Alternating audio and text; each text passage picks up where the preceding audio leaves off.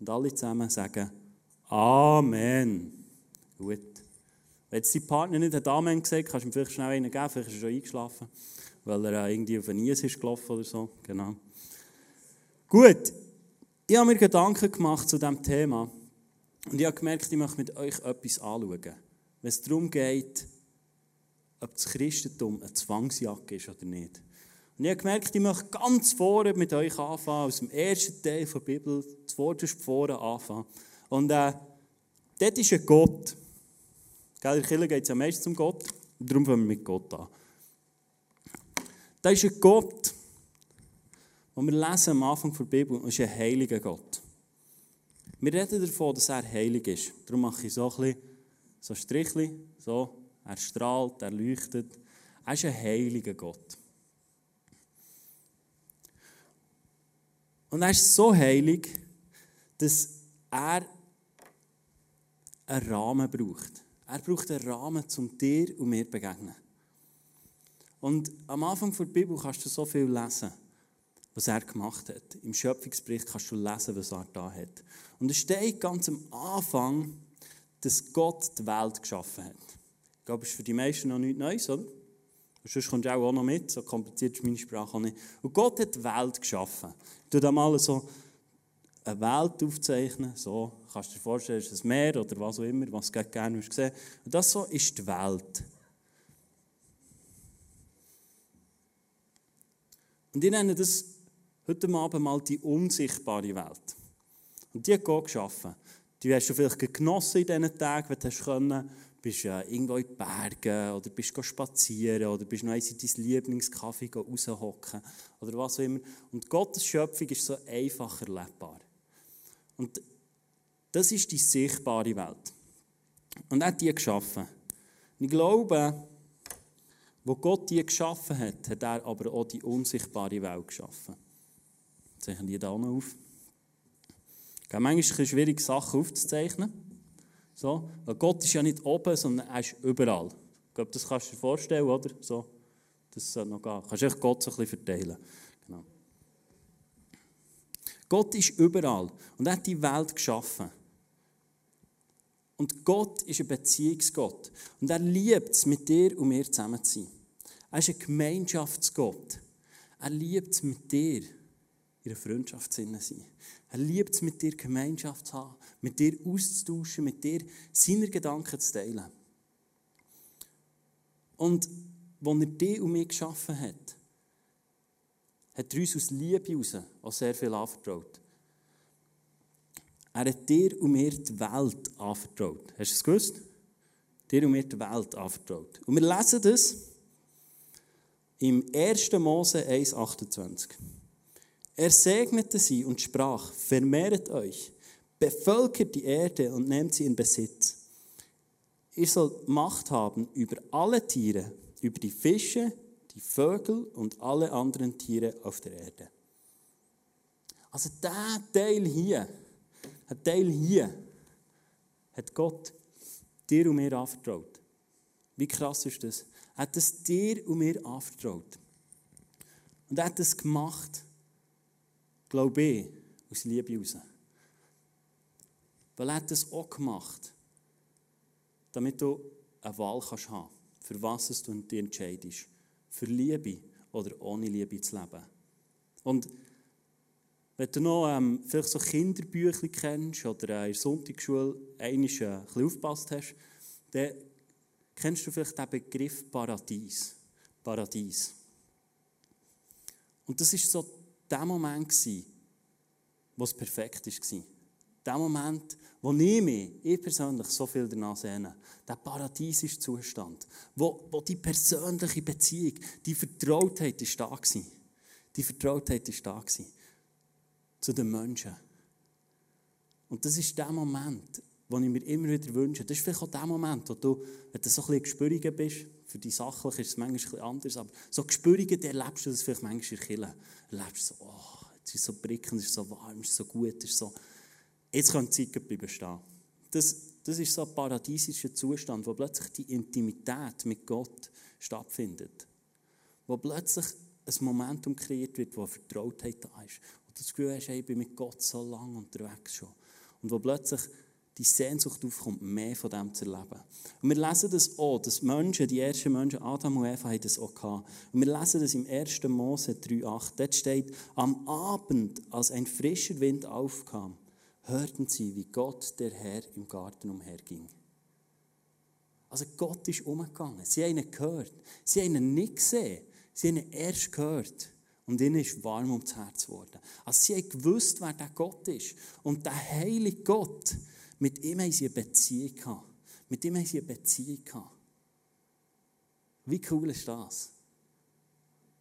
Und ich wünsche mir so viel, wieder eines Tages dort herzukommen, in diesen paradiesischen Zustand, wo ich so nah bin bei Gott und ihm darf begegnen. Und Gott hat, wie ich vorhin schon gesagt habe, er hat dann dir und mir eine Verantwortung gegeben. Weil Gott ist ein Beziehungsgott, aber er ist auch Gott von der Liebe. Und Liebe funktioniert nur dann, wenn du die Wahl hast. Und er hat im Paradies dir und mir die Wahl gegeben. Dann zumal es Adam und Eva und er hat gesagt, schau, ihr könnt alles haben, ihr könnt die ganze Welt haben. Sie hatten einen klaren Auftrag. Gehabt. Es hat einen Baum gehabt im Paradies, wo sie nicht davon essen dürfen. Und ich glaube, Gott hat es gemacht, dass wir uns entscheiden können für oder gegen ihn. Und er hat es gemacht, damit die Liebe kann entstehen kann. Weil was wäre, wenn wir uns nicht frei entscheiden für Liebe? Was wäre, wenn du jeden Sonntag müsstest in die Kirche kommen? Wenn du nicht nächsten Sonntag wieder könntest entscheiden ja, ich komme oder ich komme nicht. Es wäre keine Liebe mehr. Und genau so hat Gott es am Anfang gesetzt. Und es ist etwas passiert. Der Teufel ist gekommen und er hat geraubt. Er hat geraubt. Er hat den Menschen das, was sie anvertraut haben, die Welt, hat er ihnen geraubt. Er hat ihnen geraubt. Und plötzlich ist die Beziehung, der paradiesische Zustand, der da war, ist nicht mehr da gewesen. Er ist plötzlich einfach verschwunden. Und die Menschen haben nicht mehr so in die Beziehung hineinkommen Sie haben nicht mehr eindringen Sie haben die Intimität gefehlt. Und du kannst es im Wort Gottes nachlesen, dass ihnen das plötzlich gefällt hat. Dass ihnen gefällt hat, dass sie nicht mehr so nah bei Gott sein können. Aber hast du gewusst, dass die Menschen nicht die Einzigen waren, denen das gefällt hat? Sondern Gott hat es auch gefällt. Gott hat Beziehung zu dir und mir gefällt. Dann zumal zu Adam, zu Eva. Die Beziehung hat ihm gefällt. Er hat sich gewünscht, dass die Beziehung zurückkommen kann. Und er hat sich überlegt, was könnte ich machen? Was könnte ich machen, damit die Beziehung wieder hergestellt wird? Damit es wieder entsteht. Und schau, wo Gott die Welt geschaffen hat, hat er Gesetze geschaffen. Du kennst vielleicht einige. Wer von euch kennt Schwerkraft? Es gibt so zwei, drei. Die anderen können vielleicht Andi Bächler nächste Sonntag fragen, er ist Lehrer, dann kann ich das erklären, wie es ist mit der Schwerkraft. Ich glaube, wir kennen alle die Schwerkraft. Und das sind, das sind Gesetze, die es gibt in dieser Welt, in der sichtbaren Welt. Und ich glaube, niemand von uns würde, nicht, würde sagen, weißt du was, von morgen an, da lebe ich ohne die Schwerkraft. Das geht schon. Das ist kein Problem. Äh, mein Glas, das lasse ich einfach los. Wenn ich genug getrunken habe, geht es am Boden, ist ja gleich. Ich glaube, niemand von uns würde das machen. Und genau gleich wie es in der sichtbaren Welt Gesetze gibt, die einfach funktionieren, Naturgesetze, sagen wir denen, so gibt es auch in der unsichtbaren Welt so Gebot und Gesetze, die wirken. Und der Feind hat Anrecht. Weil der Teufel war der höchste Worshipper. Er ist ein gefallener Engel und er versteht die Gebote, die in der unsichtbaren Welt funktionieren. Und genau dort kommt die Schwierigkeit rein.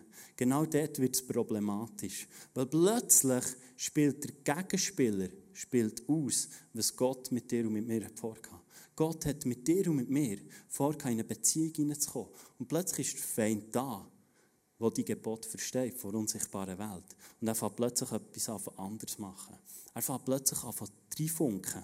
Kennst du das? Vielleicht auch, wenn plötzlich Beziehungen, Freundschaften schwierig wird und du denkst, was ist jetzt los? Ich komme nicht raus. Schau, ich glaube, dass in der unsichtbaren Welt mehr passiert als in der sichtbaren Welt. Das ist meine Überzeugung. Du musst es nicht annehmen für dich. Aber ich glaube, es gibt Gebote, da kannst du daran glauben oder nicht. Aber ich glaube, sie wirken genau gleich. So wie mit der Schwerkraft. Du kannst nicht an die Schwerkraft glauben, wegen dem funktioniert bleibt sie gleich.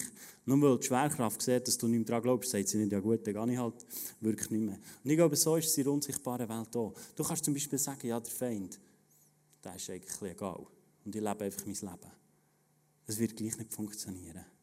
Und Gott hat es so gemerkt, dass die Beziehung gestört ist. Und er hat sich überlegt, wie komme ich wieder in die Beziehung hinein? Wie komme ich wieder in die Beziehung mit meinen Freunden, mit den Menschen in Kontakt? Und er hat sich ein paar Sachen überlegt. Und ich habe mir auch überlegt, was sind so was sind die Themen, die gerade auf dem Tisch sind? Wenn du mit Leuten redest, die nicht in die Kirche gehen. Oder? So, ja, Christen.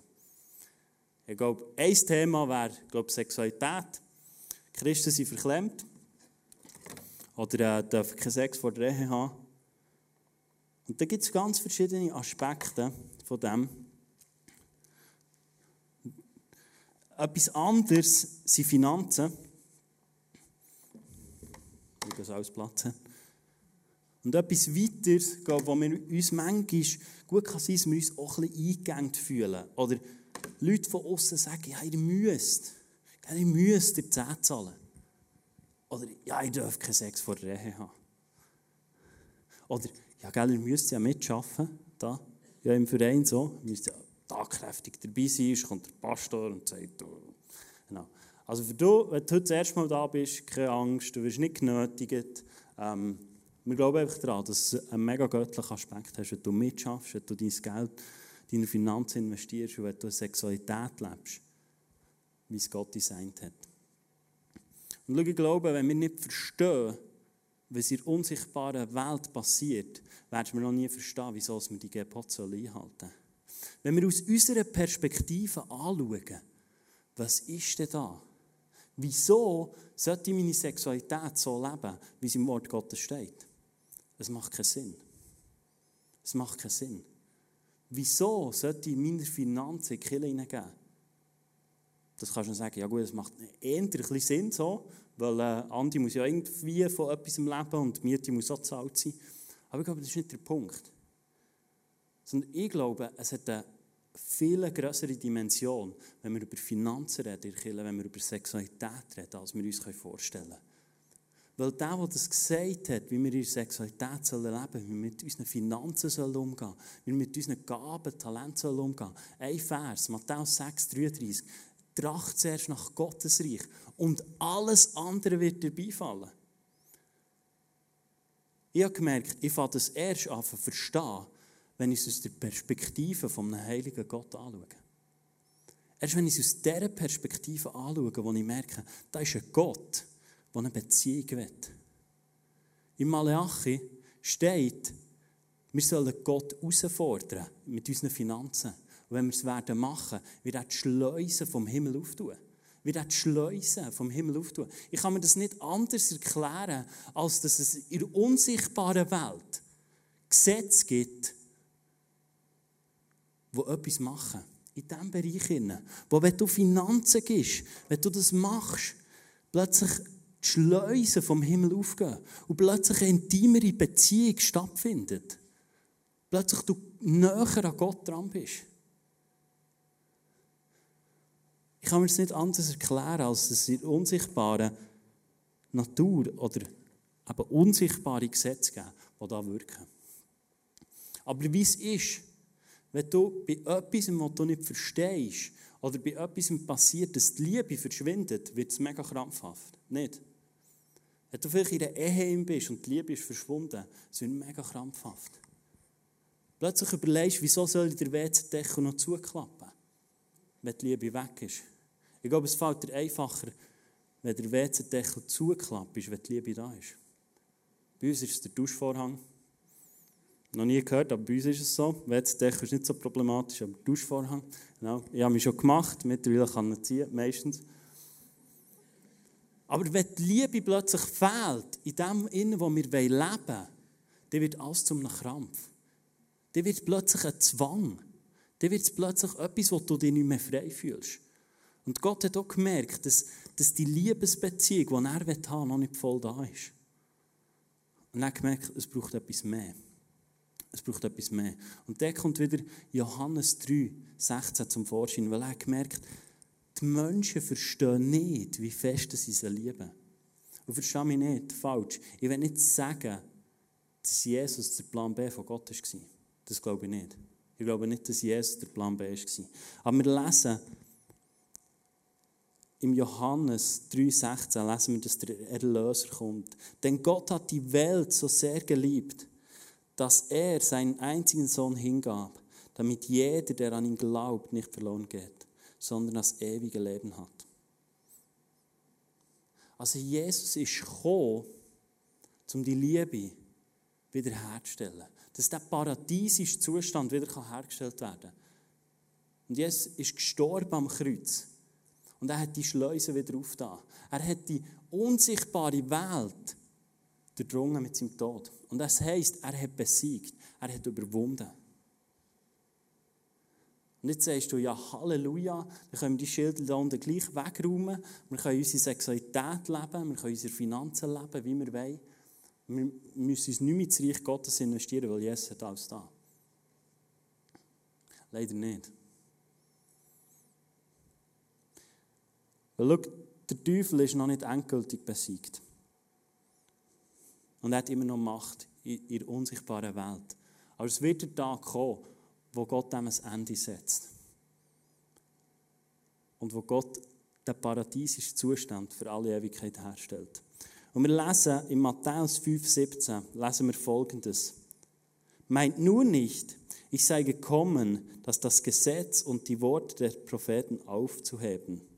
Nein, ich will sie nicht aufheben, sondern voll zur Geltung bringen. Also Jesus sagt, ich bin nicht gekommen, um die Schildli wegzunehmen, sondern ich bin gekommen, um sie zu erfüllen. Jesus hat das perfekte Leben gelebt, wenn es um Finanzen geht, wenn es um Sexualität geht, wenn es um Gaben geht. Er hat das perfekte Leben gelebt. Und was für eine Autorität hätte es Jesus müssen geben in der unsichtbaren Welt? Wenn er das Leben gelebt hat, nach dem, was sich Gott wünscht.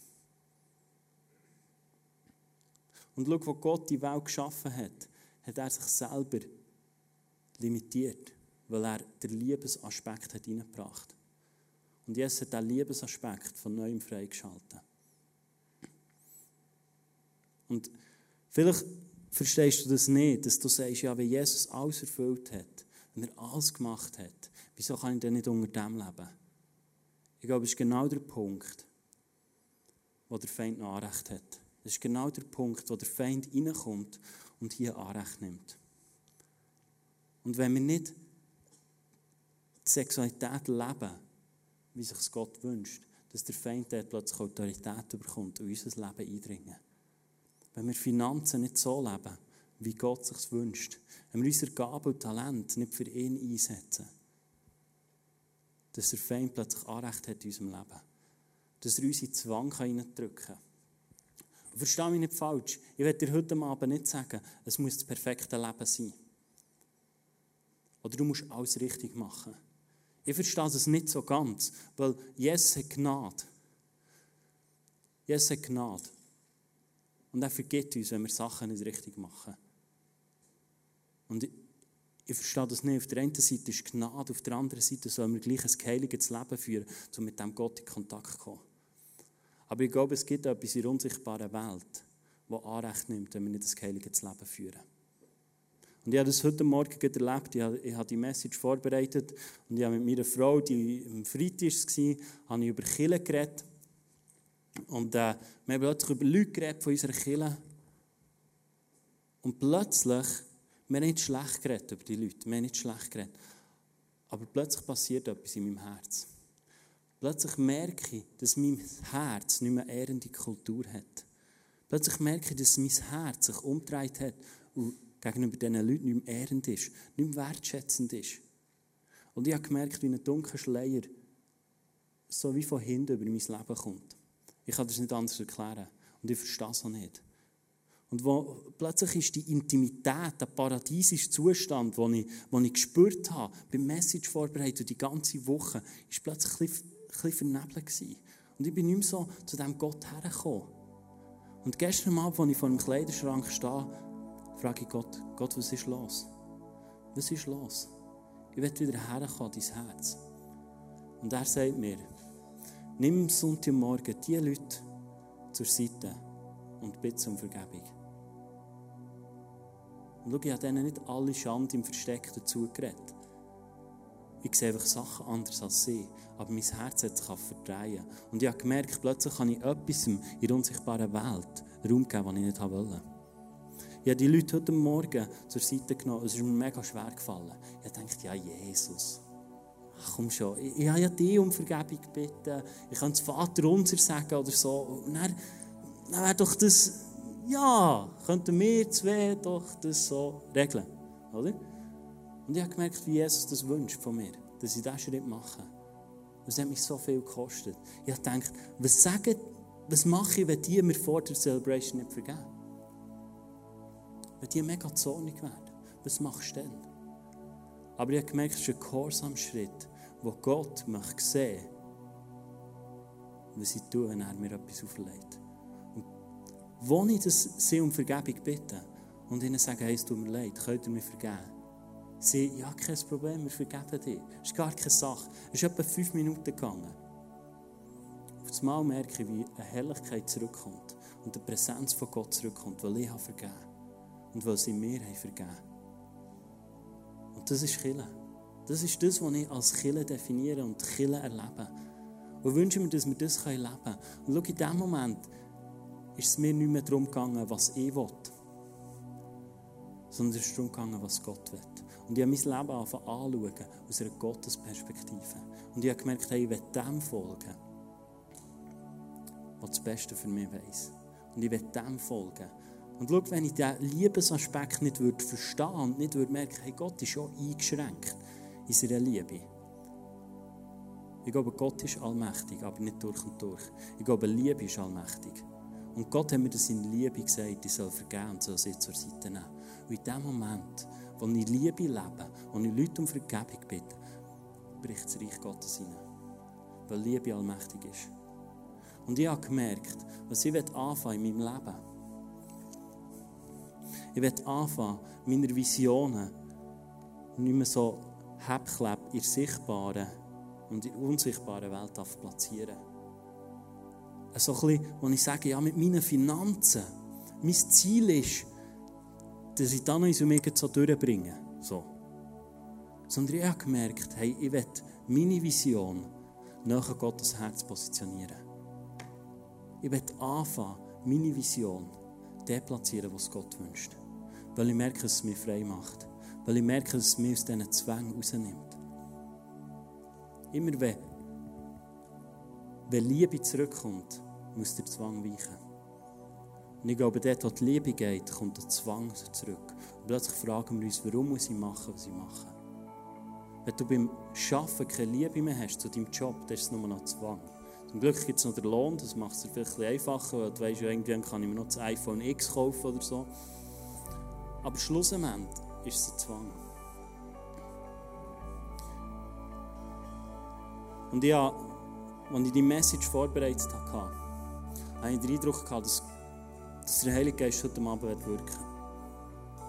Und schau, ich weiss nicht, wo du stehst, wenn es um deine Sexualität geht, wenn es um deine Finanzen geht oder wenn es um dein, deine Gaben und dein, dein Talent geht im Reich Gottes. Aber in den Sprüchen 29, Vers 18 heißt es folgendes. Es heißt dort, Ohne prophetische Weisungen wird ein Volk zügellos. Wie glücklich ist ein Volk, das auf Gottes Gesetze hört. Und es tut genau das verdeutlichen von mir aus gesehen, was das Bild hier darstellt. Weil wenn es um prophetische Worte geht, das heißt im Hebräischen kann schon das Wort Katsun nehmen. Und Katsun heißt eine göttliche Dimension von etwas erlangen eine göttliche Dimension erlangen.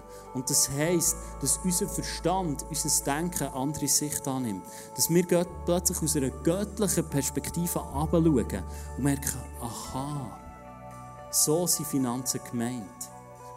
Ah, darum wird Gott, dass ich meine Sexualität so lebe.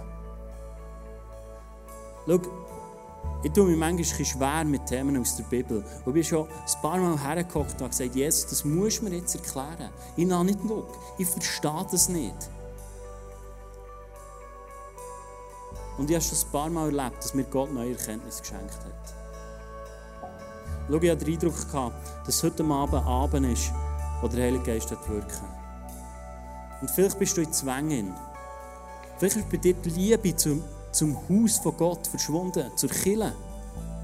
Vielleicht ist die Liebe aus deiner Ehe rausgewandert. Vielleicht bist du in Nöten, in Zwängen, weil Gesundheit dich limitiert. Ich hatte den Eindruck, dass heute Abend der Heilige Geist heilen will. Dass heute Abend der Heilige Geist so Jacken, so Zwangsjacken, die wir drinnen sind, aufschneiden will. Was er heute Abend verändern will. Dass er heute Abend so Zwangsjacken aufschneiden will. Und er macht das immer in Liebe, der Heilige Geist.